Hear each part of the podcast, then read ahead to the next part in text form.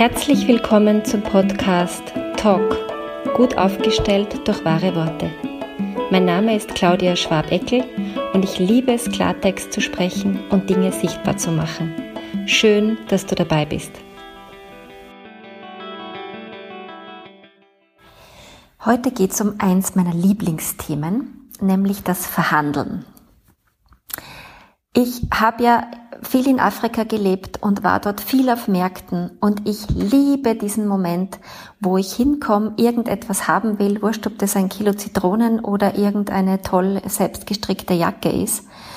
Und dann sagt mir der Händler irgendeinen Preis und es ist vollkommen klar, jetzt beginnt das Spiel. Und wir verhandeln. Und er weiß, in dem Moment, wo ich zu verhandeln beginne, dass ich weiß, dass jetzt das Spiel beginnt. Und also wer jemals in Marrakesch am Markt war, der weiß genau, wovon ich rede.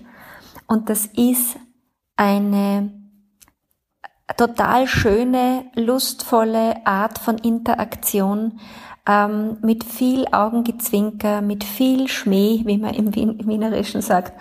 Ähm, und mit äh, unglaublichen Vorteilen, wenn man ein bisschen, ein bisschen nur mit sich mit der Sprache beschäftigt hat, wenn man so die ein oder andere Zahl in der Landessprache kann oder dieses Was kostet es, die Frage, diese Phrase einfach mal lernt. Das kann man in jeder Sprache, das kann man keiner erklären.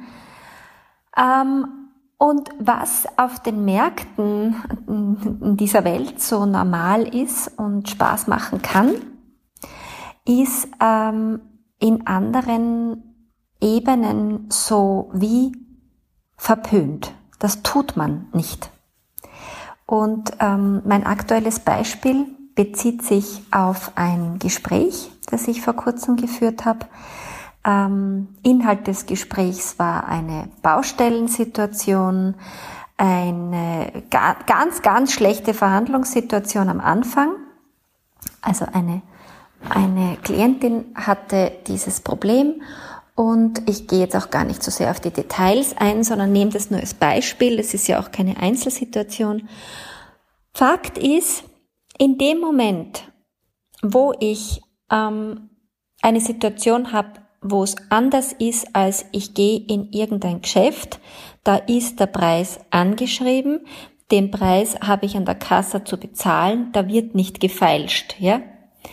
Ähm, darüber rede ich jetzt natürlich nicht, sondern ich rede über diese Grauzonen, die es auch bei uns gibt, wo man ähm, vielleicht irgendwie äh, ein, einen Gutschein raushandeln kann oder wo man äh, mit den Handwerkern ähm, reden muss und es hilft nicht. Ich kann nicht einfach einen Handwerker holen sagen wir jetzt mal ein Installateur, kann dem sagen, bitte, ich brauche eine Fußbodenheizung, ich brauche mein gesamtes Bad und mein Klo und die Küche auch noch, das gehört alles gemacht, äh, wann können Sie anfangen? Wenn wir nicht einen Takt auch über die Finanzen sprechen, äh, dann dann, dann kann, wie, wie soll das bitte funktionieren? Also das ist doch die normalste Sache der Welt, egal ob das jetzt eine offizielle Rechnung ist oder auch nicht oder wie auch immer das dann funktioniert. Man muss doch sowas wie einen Kostenvoranschlag haben. Man muss doch wissen, okay, in dem und dem äh, in, äh, Auftrag oder Teilaspekt des Auftrags, ähm, das bedeutet die Summe von X. Und dann finde ich immer sehr clever, wenn man so ein Großprojekt hat, dass man einfach sich ein Vergleichsangebot macht, weil dann habe ich eine Ahnung von, ja, das ist so circa der marktübliche Preis oder nein, da verarscht mich gerade wer, ähm, das liegt ja beim doppelten Preis. Und es gibt Leute, die machen das nicht. Die, die, die sind irgendwie so happy, dass irgendwer ihnen irgendwas macht. Äh, und, und das verdirbt auch total den Markt, ja, weil ich habe das Gefühl, die Handwerker äh, können überhaupt inzwischen verlangen, was sie wollen, weil man ist so unglaublich dankbar, dass man überhaupt irgendwen hat, der einem das macht, dass man gar nicht mehr auf die Idee kommt zu verhandeln. So, und dann, wenn es zur Rechnungslegung kommt, äh, hat man nämlich dann den sogenannten Auftraden, also das Problem. Weil es kann dann einfach passieren, dass diese Rechnung so unglaublich horrend hoch ist und man im Leben nicht mit dieser Summe gerechnet hat und dann auch so Diskussionen anfangen und Streits anfangen.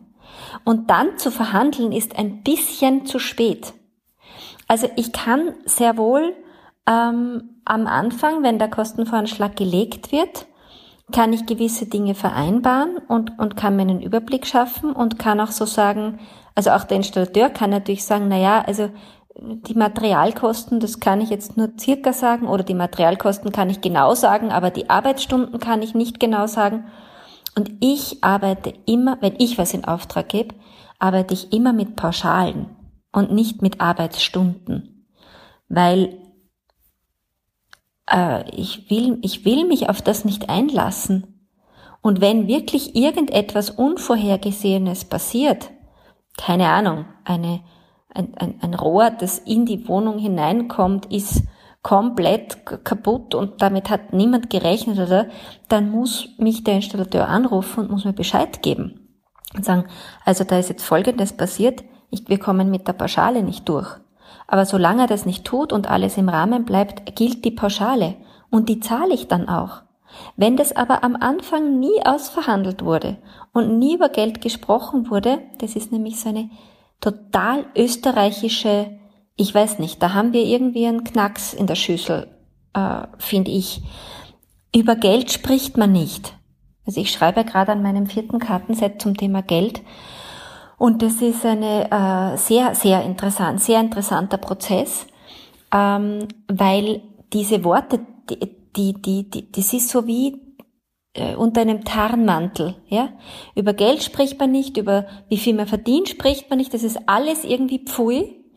Ähm, und deswegen sprechen dann auch bei so Handwerkern die Leute nicht über Geld, weil irgendwie tut man das nicht oder ich weiß nicht, was da mit uns ist. Wir sind da wirklich ein bisschen eigenartig. Das traue ich mich jetzt mal so verallgemeinern als Volk. Ähm, immer wissend, dass es tausende von Ausnahmen gibt, für die das alles gar kein Thema ist. Eh klar. Ähm, also meine Einladung ist, warum können wir nicht diese Lust und diesen Humor und dieses Normale, das wir am Markt haben, irgendwo im Ausland, wo es auch irgendwie wurschter ist. Äh, ob ich jetzt dieses Jackel da mitnehme oder nicht mitnehme, ist relativ irrelevant für mein Leben. Das ist eher so was Nettes halt, ja. Ähm, aber warum können wir diese Energie von lustvollem Verhandeln nicht ein bisschen copy-pasten nach äh, zu uns in unsere in unsere Breitengrade und einfach beobachten, was verändert sich in meiner Welt, wenn ich anfange zu verhandeln. Und ich möchte ein ganz banales Beispiel geben. Ich bin eine relativ gute Verhandlerin, Gott sei Dank. Und letztens ist mir Folgendes passiert. Ich habe eine Bankanweisung gegeben ähm, von einem Sparkonto, das ich hatte. Und die Gesamtsumme, die drauf war und die Summe, die ich angewiesen habe, da waren irgendwie nur 200 Euro Differenz oder so. Aber meine Summe war eben die, die ich angewiesen habe. Die stand so auf dem Erlagschein und das war auch die Summe, die zu bezahlen war. Und ich habe nirgends gesagt, dass ich dieses Sparkonto äh, auflösen möchte. Die Bank hat aber irgendwie im vorauseilenden Gehorsam genau das gemacht und hat das gesamte Sparprodukt aufgelöst und die gesamte Summe, also plus diese 200 überzähligen Euro, äh, da überwiesen. Das heißt, ein Fehler ist passiert. Dann habe ich dorthin gemailt und habe gesagt, also da ist ein Fehler passiert. Das finde ich nicht in Ordnung ich habe da jetzt Unannehmlichkeiten und auch der Empfänger von dieser Summe, die ich überweisen wollte, hat Unannehmlichkeiten, weil der muss mir das jetzt wieder zurücküberweisen. Die 224 Euro und 65 Cent, so eine depperte Summe war das nämlich. Äh, und dann kam zurück ein, ja, das tut uns leid. Und dann habe ich mir gedacht, echt? Das ist jetzt alles, was passiert? Und habe zurückgeschrieben, also ganz ehrlich, ein, das tut uns leid, reicht mir da jetzt nicht. Ich finde, Sie können sich jetzt irgendwas einfallen lassen, das ist meine Postadresse. Und was kam? Und zwar binnen von Sekunden kam die Antwort. Ja, Sie haben vollkommen recht. Äh, also unsere Entschuldigung lautet, und dann haben Sie mir einen 50 Euro Gutschein für dieses äh, Shopping, glaube ich, heißt es, diese neue Internet Österreich Online Kaufplattform zukommen lassen, die, keine Ahnung, jetzt zwei Jahre oder überhaupt unendlich gültig ist. Keine Ahnung, ob ich mal da was finde. Aber was ich sagen will ist, ich hätte einfach auch die Krut schlucken können und sagen können, ja, na, ist halt ein Fehler passiert, ist nicht so dramatisch. Aber es war nicht total undramatisch und da geht's mir ehrlich gesagt auch ein bisschen ums Prinzip und auch um ein, die müssen ja auch was lernen können dadurch. Also ich, was mir nämlich auch wichtig war, und das habe ich auch zurückgeschrieben, äh, haben Sie Ihre Mitarbeiter und Mitarbeiterinnen entsprechend instruiert, damit das nicht nochmal vorkommen kann und jemand nach mir das gleiche Problem bekommt? Und die Antwort war, ja, danke für Ihre Rückmeldung. Natürlich werden wir das entsprechend in den Schulungen berücksichtigen. Na, dann hat doch das Ganze einen Sinn gehabt. Dann war es nicht nur ein Fehler, der passiert ist, äh, der halt ausgemerzt wird und, und, und, und wieder tausendmal in Folge vorkommen kann, sondern es war ein Fehler, der hoffentlich ähm, auch zur Folge hat, dass es eben nicht einfach wiederholt werden kann. Und das ist für mich so ein klassisches Beispiel für Verhandeln und Rückmelden und am Ball bleiben. Und ganz ehrlich, ja, das war ein E-Mail. Und ja, das war noch ein zweites E-Mail, aber das E-Mail hatte jeweils eine Zeile. Das kostet mich Zeit eineinhalb Minuten oder was weiß ich, keine Ahnung, ich stopp nicht mit, also nix. Ähm, das kann jetzt, kann jetzt jeder sagen, naja, also das ist mir nicht wert. Alles gut, ja, dann bitte, das ist ja nur ein Beispiel, muss ja keiner nachmachen. Aber es ist, es passieren noch viel gröbere Dinge, ähm, die einfach mit Arbeit dann verbunden sind und mit Aufwand verbunden sind. Und ja, also ich ähm, habe auch ein, äh, einen gewissen Spaß an diesem Verhandeln und in manchen Bereichen halte ich es auch für ganz, ganz relevant. Und ich weiß, es gibt ganze Buchwände, meterlange äh, äh, Literatur, Fachliteratur, was, was war das Wort, das ich gesucht habe, Entschuldigung, äh, Fachliteratur zum Thema Verhandeln. Natürlich Gehaltsverhandlungen, Verkaufsverhandlungen äh, und so weiter. Ja, aber wovon ich da rede, ist mehr so dieses im Alltag verhandeln. Und es gibt so viele Menschen, die so wunderbare Profis sind im Verhandeln, wenn es um den Business-Aspekt geht und die vollkommen diese Kompetenz vergessen, äh, solang's, sobald es um den privaten Aspekt geht. So wie wenn das zwei vollkommen voneinander getrennte Welten wären. Und ich finde, die, die im Job gut verhandeln können, sollen bitte auch privat gut verhandeln und umgekehrt. Das wäre doch ganz wunderbar. Ja. Und im Wort verhandeln im Übrigen ist auch das Wort handeln drinnen.